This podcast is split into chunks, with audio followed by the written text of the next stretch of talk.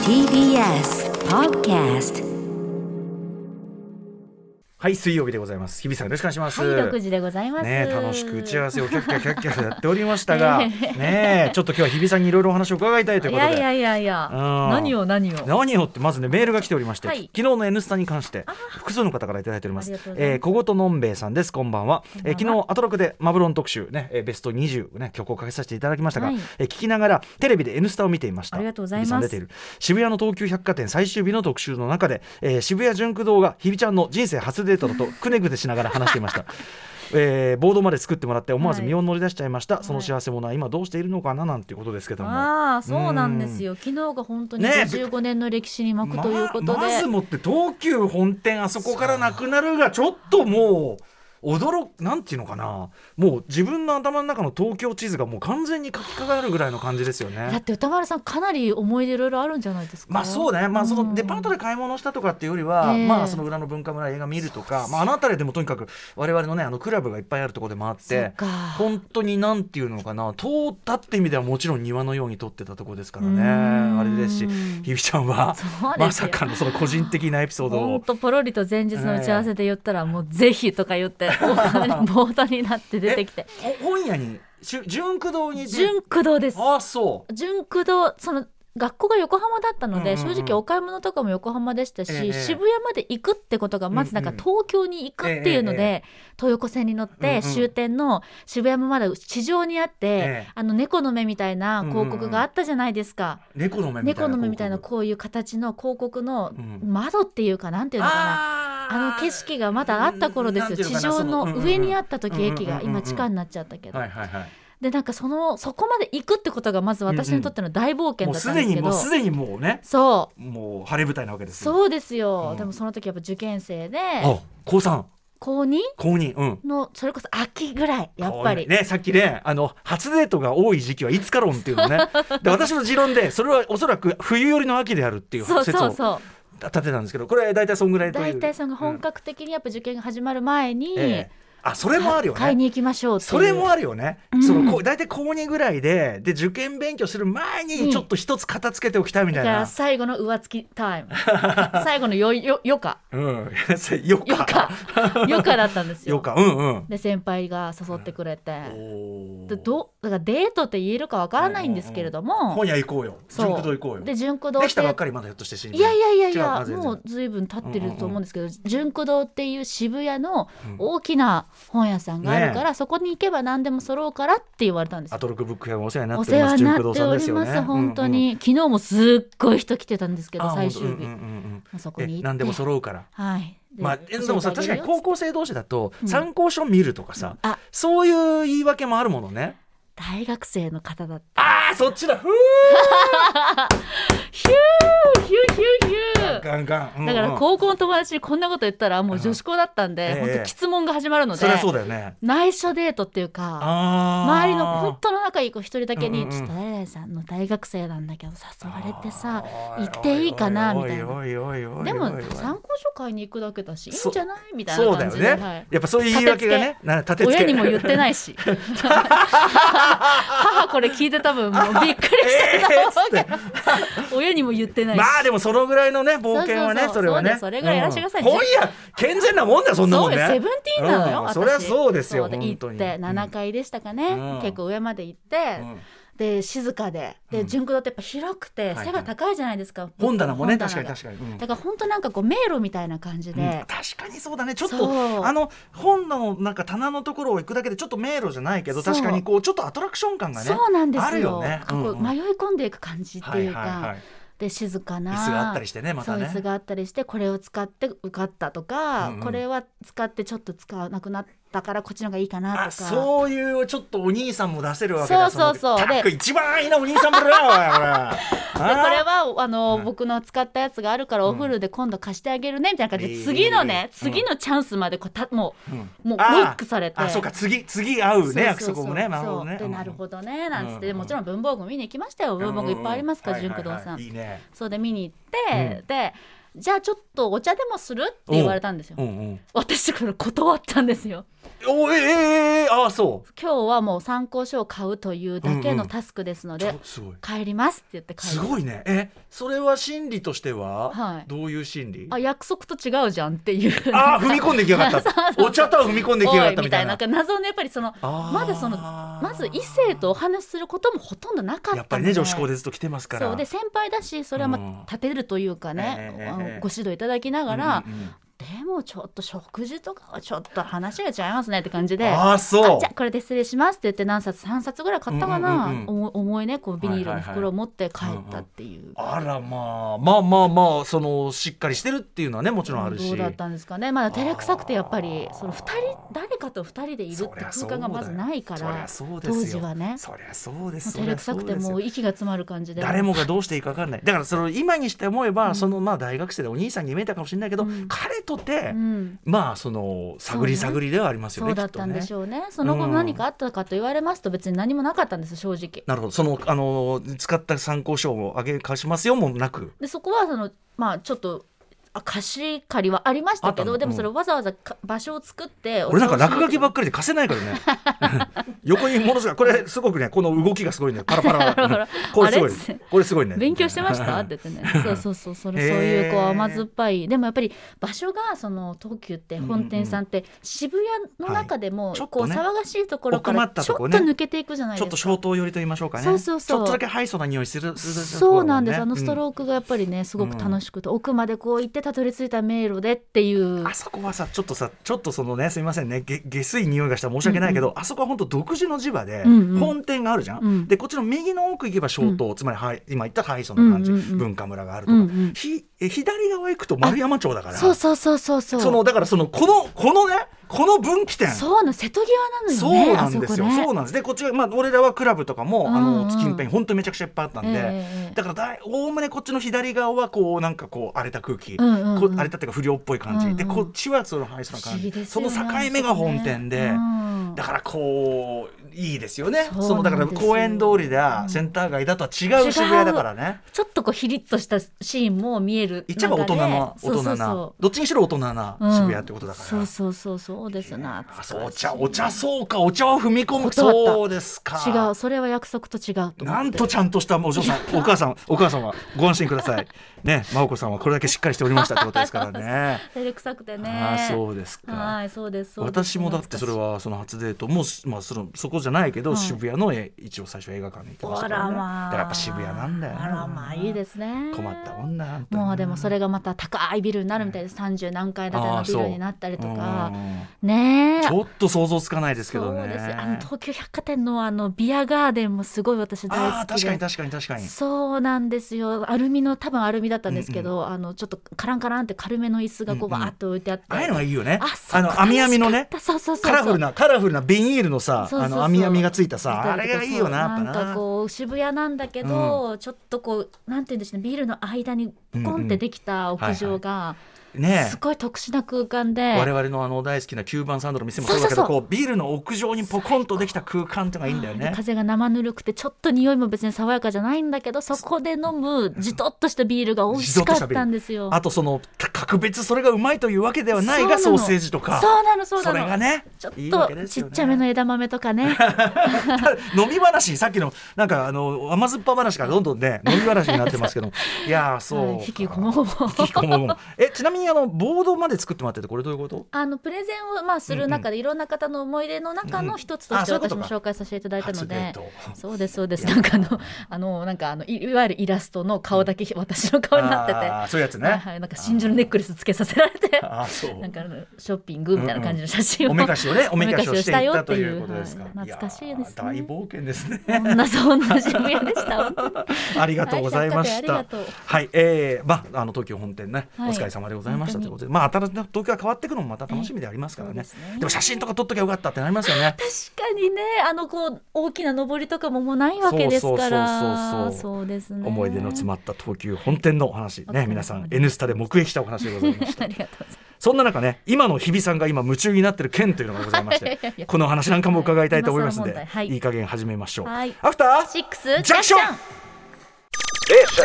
After Six Junction. 2月1日水曜日時刻は今6時10分ですラジオでお聞きの方もラジコでお聞きの方もここんんばばんんはは TBS ラジオをキーステーションにお送りしているカルチャーキュレーションプログラムアフターシックスジャンクション通称アトロクパーソナリティは私ラップグループライムスターのラッパー歌丸ですそしてはい、水曜パートナー TBS アナウンサーの日々真央子です。はい可愛らしい初デート話を聞かせていただいて そんな日比さんがですねはいはい最近ねあのー事前にこう打ち合わせというかその近況どうですかみたいな時で、こもうここまで行きましたここまで行きましたというふうにね熱心におっしゃっているある件がありまして、はいえー日比さん今何を熱心にご覧になってるんでしょうか鎌倉殿の13人です。今 今、今。 Now 今回2023い今やいやいやいやいやいや今回みねあのーいいじゃないですかまああの見始めたっていうのはおっしゃっててまあそう要そすうそるうにねみんなもう面白いよと皆さんおすすめしていただいてやっぱ去年は本当それの話で持ちきりだったと言ってもいいくらいに、そうだよね特に宇垣さん高明さんそうだねそうだねだったので、うんこれやっぱりその途中からは入るタイミングしちゃったみたいなことですかそうですそうですあとやっぱり入ったとて、うんもう見切れないだろうそっうてちそうだょねっと諦めてたんですけど半年ぐらい経っちゃってるとちょっとねそうそうそう、うんでもなんかあのーそういけるかなと思ってまあ最初だけちょっと見てみるかの気持ちで年始ですよ本当に年始年始年明けて数日ぐらいからようやく見始めて、試しに見始めたそうですそうですそししたたららハマっちゃったってことよ要はねもうドハマりで,、うんうんうんで今オンデマンドで見てるんですけど、はいはいやっぱり後追いなので、うんうん1日3話4話いけるんですよ、まあ確かに行っちゃうねはいあのいですので1時間もないからね賞味は40分40とか分のぐからいなので、で超ううまくやっぱうまくとかって皆さんご存知だと思いますけども、ええもうちゃんと次何になるんだろうなっていう終わり方をもちしてろんくもれちろるじゃんないでもすちろかんもちろ毎度ん毎度もちろんもちろんもちっていうのろんが、はいはい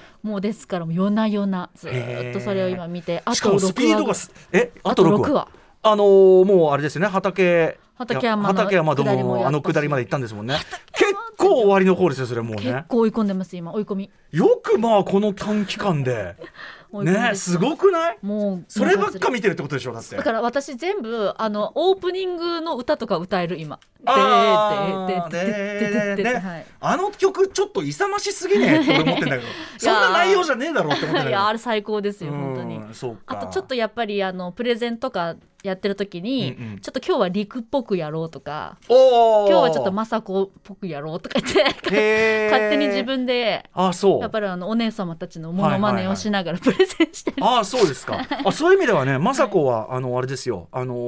ーとある有名な。こう鼓舞するくだりがあるんだけど、それが今回独自のこうアレンジというか、はいそこはやっぱ小池さんすごいんで、わーかっこいいめちゃくちゃ本当めにちかゃっこいいくちゃそれはあの楽しみにしていただきたいし、はいはいそうか畠山様終わったってことは畠終わ山さんどの終わったってことは、はい要は実朝編と言いましょう実朝今か。実朝真っ盛りですねこれこそ、まあ、あの1年間通しての中でやっぱ実朝も一番比重大きいし、まあ、一番本当、まあ、振り返ってみても一番印象に残ってるあーところなんで実で結構そのさ割とサクサクぶっ殺していくじゃないですか朝いやそうほとんどこどんどこ本当に毎週1人2人みたいな1.5人ぐらいいくじゃないですかそうなんです実朝はやっぱりじっくりじっくりあーわあ引っ張るねその歴史的な流れはね当然あるから、はいはいあのどのぐらいのスピードでいくのかなと思うと、あ結構引っ張るなあーえー結構引っ張るちょなっとちょっとこれがねまたいいですよおかげさまで眠れない日々が続いております本当に演じてらっしゃるあの柿澤さんはいあの方も大ブレイクとかねいもやとーもと劇団四季でというそうなんです大抜擢ですか来週の金曜日放送になるあの狼少年といううんう私んレギュラーでやらせていただいている番組にゲストに実は来てくだ実朝さ実朝さんあが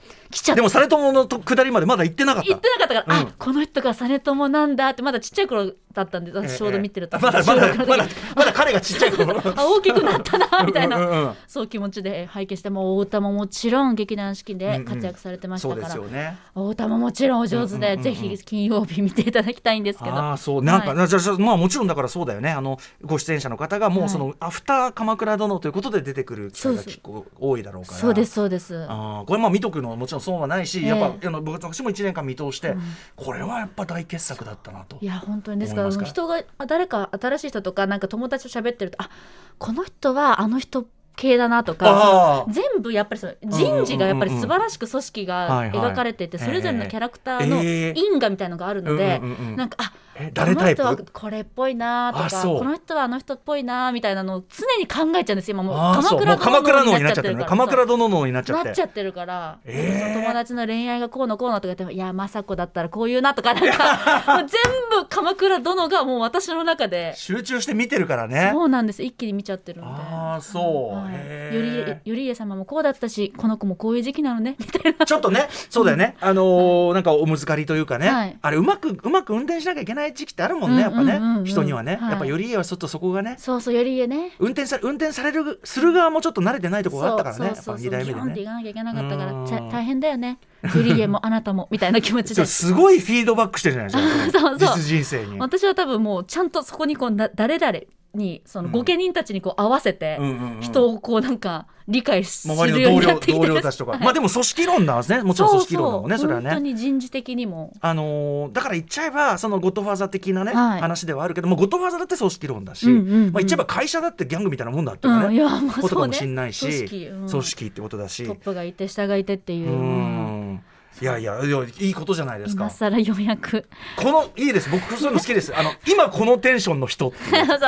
共有したいんですよ、うん八重さんの件とか共有したいのに、うん。もうみんな一段落しちゃってるから八重は前だな。八重の件八重をは古いな。私はまだ八重の件でガキは心痛めてるのでやっやぱりずっ八重とのところはちょうどねやっぱり、はいあの山本浩二さんがね、はいあの無駄脱ぎと言われ る上半身をガバッとやるところですよねあれが印象最高的、ですねあれがちょっと目くらましになってるという 本当にうんすご八い重さんもありますごいシーンでしたよねそうそうまあ、今、まあ、まあ、その鎌倉殿、だ多分もうすぐ終わりますかいやら。ーそ寂しいしたら次、お、あの、多くがね。そうですね追い今かけないと今まだ、その、今も全然間に合うと思うね。まだはい4話かはな、い5話かな、そういう感じだからち。ゃんと波に今年は乗っていけるそよう、宇うな垣さん曰くだから、もう、じゅ鎌倉殿の次は、あの、多くだ多と。くはあまた新たな地獄が展開中っていう新。たな地獄が展開、しかも多くすごいのは、全何話って言ってないんですよあ。そうなんですすねごいよね。それってなかなかちょっと聞いたことないっていうか新し。いですうね、ん、で全部やるって言ってるから、うんでなんか一応今のところ80話とか言ってるんだけど、でもでも宇垣さんとも言ってたんだけど、うんいや無理くね80話じゃそんなにいかかないうんいやあてかあのもっといくってこともううんちょっと足りなくないってだから言っちゃえばあの SF だから大河にはできないけどそうかそ大うか河級のスケールで全然いける話だかすら、ごいうん、なので、えーひながひなが頑張ってそそうそ もう全そっちで考え然てそうそうひなひなが全然違ひなさうんあれできますから。ひなさうんと思んって、活全躍然さなれいてもうぐごちゃごちゃになっちゃってますけどそうそうそう自分の中うんユニバースができちゃって本当にいやいやでもあの、はい多く待ってますんでじゃ あ楽しみにしていただければと鬼も完走できたし最近あはー、結構ちゃんとあはいはいはい。いすいません、見私切ってがますよ。ね、あの、展覧会も行き行き行きた行きたくなると思いますよってね。行き日比さん行き絶た対く好きだからっつって行ね。きたくなってるもうんうずっとカッパのモノマネしてるカッパ最高ですよ「おなねり。ー」ってずっと言ってる不便すぎますよね。あのね、ちょっほんととちょっと頭おお辞儀すると水垂れちゃってね気絶ってねし。ちゃうあこれはネットフリックスで配信中あぜひぜの「ひ鬼」という堤まあ、大ア輔ニさんメーションっていいですよはね、い、そうですアニメーねションの話昨日も鬼の話ちょちょ出たんですけえど、え昨日出た話題はどっちかっていうと監督の堤さんが本当かっこいいとあ出ましたという件、はいでその昨日はそのだからその才能ある人がなおかつかっこいい件みたいなので、あーね、大変なこともう宇垣さんが「えっ!」つってあの堤さん通称ダイスなんですけど「ダイス案件じゃん!」みたいな「なあ その乱暴な言い方は」っつって先。輩ご乱うん心先輩かなりご乱心でした。えかっこいいみたいな、 うん、騒いでましたけど、ね。いやいいですねいいです。まあでも本当にあの鬼は本当万人にこれだけお勧めできる作品。い、私もおかげさまで会う人会う人に鬼見て、うん鬼見て鬼見て鬼見てってずっと言ってます。やいやいやねあのありがとうございますって私が言うのもおかしいですけども。いやいやいやここちらうんこちらこそありがとうござ気に入っていいますただいて何よりでございます。はという日比さんの近況 最近近況でございました。カルチャー渋滞しておりますおかげさまで。とにかくあの鎌倉殿の感想をしてから のあのお話を聞くのが楽しみでございま今す。更会というね。いやいやいやいや、すままあまあでもキンキンですよこんなのはね。さあということで、えーはい本日のメニュー紹介いってみましょうせん。はいこの後すぐカルチャー界の気になる人物動きを紹介しますカルチャートークのコーナーです今夜は早稲田大学演劇博物館館長の岡室美奈子さんに1月のおすすめテレビドラマご紹介していただく予定でしたが急なご用が入ったということでお休みです、えー、次週以降への延期ということになりましたということで今夜はですね先週の特集で発表いたしましたお気に入りボールペン総選挙通称 OKB48 総選挙の延長戦をお送りいたしますはい、これですね、まあ、あの結果発表はすでにしているわけですが、はいえーその結果、さらにこう突っ込んだあのトークショーというかね、その話をですね日曜日に、はい、あの新宿作るワークというところでね、あの文豪たちがされて、はいまあ、それをに基づいて、ですね、まあ、あのベスト10、我々はこういろいろやいのやいの言ってましたけど、本当の見方があるというね。うん、新たな発見があると新たな発見数々あるということで、本日 OKB 主催者の文豪こと高畑正幸さんお越しいただきまして、はいえーこのトップ10、まあ、我々もやいのやいのやりましたが、それの本当の見方を解説したりあと トップ10県外に寄せられた投票コメントなどもご紹介していくという番外編となっております。私文豪に先週実はカウンセリングを受けましてあのこういうこういうのに対してどういう文化がいいでしょうか文房具カウンセリングを受けまして、ええちょっと早速行動に移したので感謝の気持ちを文豪にお伝えしたいと思いますさすがでございます。はいえーということで、えーこんな感じで、あとはい7時からは日替わりでライブや DJ プレイをお送りする音楽コーナーライブライクと今夜のゲストはこの方たちです。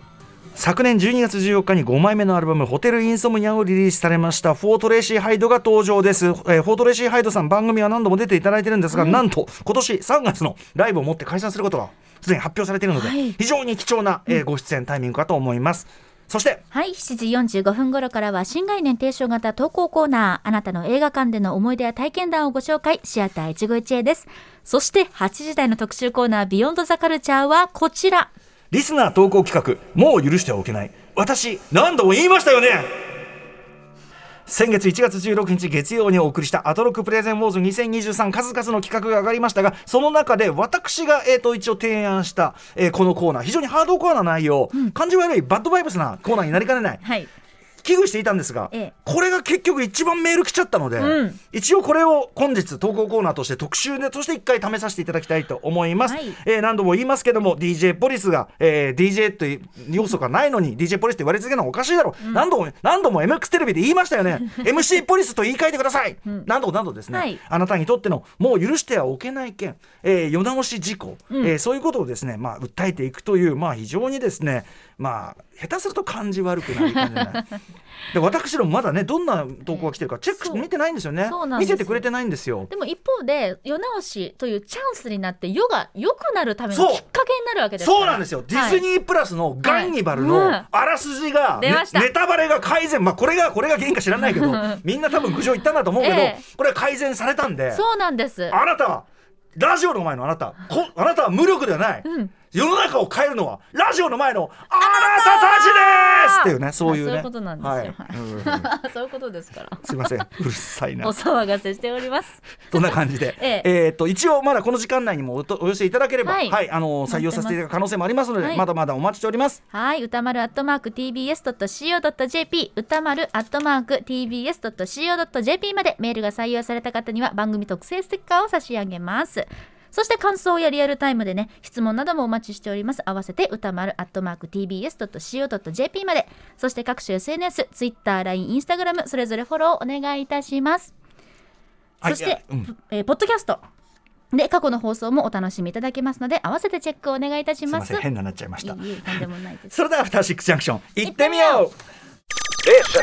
After Six Junction. はい、えーとですね、ちょっとここで昨日実、うん昨日か月曜か月曜のね、夜に届いていたメールなんですけど、ちょっとご紹介させてください。えー歌丸様、先週はキャノンギャラリーでのトークにご登壇いただきありがとうございましたお疲とれ様でしたいうことで、これは、えー写真家松江泰治さんから、ご本人からあのメールをいただきました。今現在ですね、えーとキャノンギャラリー、えーまああの品川のね港南口をこう右側に行って、あのキャノンのビルのその、えー、1階のところでやってる無料で見れますから、松江泰治の泰治あの泰松江泰治さんの、えーギャゼティア CC という、えー写真展、私あのトークショー、えー一応いらしていただいてという、でその話をしたのを受けてご本人からメールいただきました、えーでね今夜はラジオで10分40秒も語ってくれ たこれ要は私が前にあの蒔枝 CC という松江さんの写真展について9分間も話してくれたんですよ とそのことをすごく壇上で言っていただいてやっぱりそのメディアでそんだけあのまとまった時間であの自分の感想でというようなことをまあないみたいで、はい、すごく喜んでいただいてそれで今回10分40秒も、でね、えー松江さん僕の作品はいろいろな切り口から楽しめるように作っています、えー現代美術現代写真という真正面の文脈が一つですが地理学的であり冒険的であり自然であり都市であり可愛くもありユーモアもあり人間も動物も荒野も貧困も裕福も10日に並べる、それを分かりやすくリスナーの皆さんに紹介してくれてありがとう、えー楽しく、えー楽しくて面白く驚きがある僕は自分の作品を観客として楽しむことを制作の喜びとしています、面白いなといつも思うってねちょっと過去笑いとしながら、えーこの3年間は日本にこもり複数の展覧会や膨大な作品まとめをしていましたが今年は、えー今年こそは旅に出るぞ歌丸さんありがとうというね松江太一さんでございます素晴らしい。はいということで、あのー本当にあのおっしゃる通りめちゃくちゃ多角的な楽しみ方できる、えー写真展本当にあのしつこいようですがあの皆さん無料でこれ見れるのあとキャノンギャラリーのあのキャノンならではのすごく大判プリントのその技術精細なプリント大きいプリントで見てこそ分かる発見いっぱいありますので、えーキャノンギャラリー S かなこちらで3月、えっと7日までやってるみたいなんでぜひぜひ行っていただくのをお勧めしたいと思いますというお話でございました。 After Six Junction.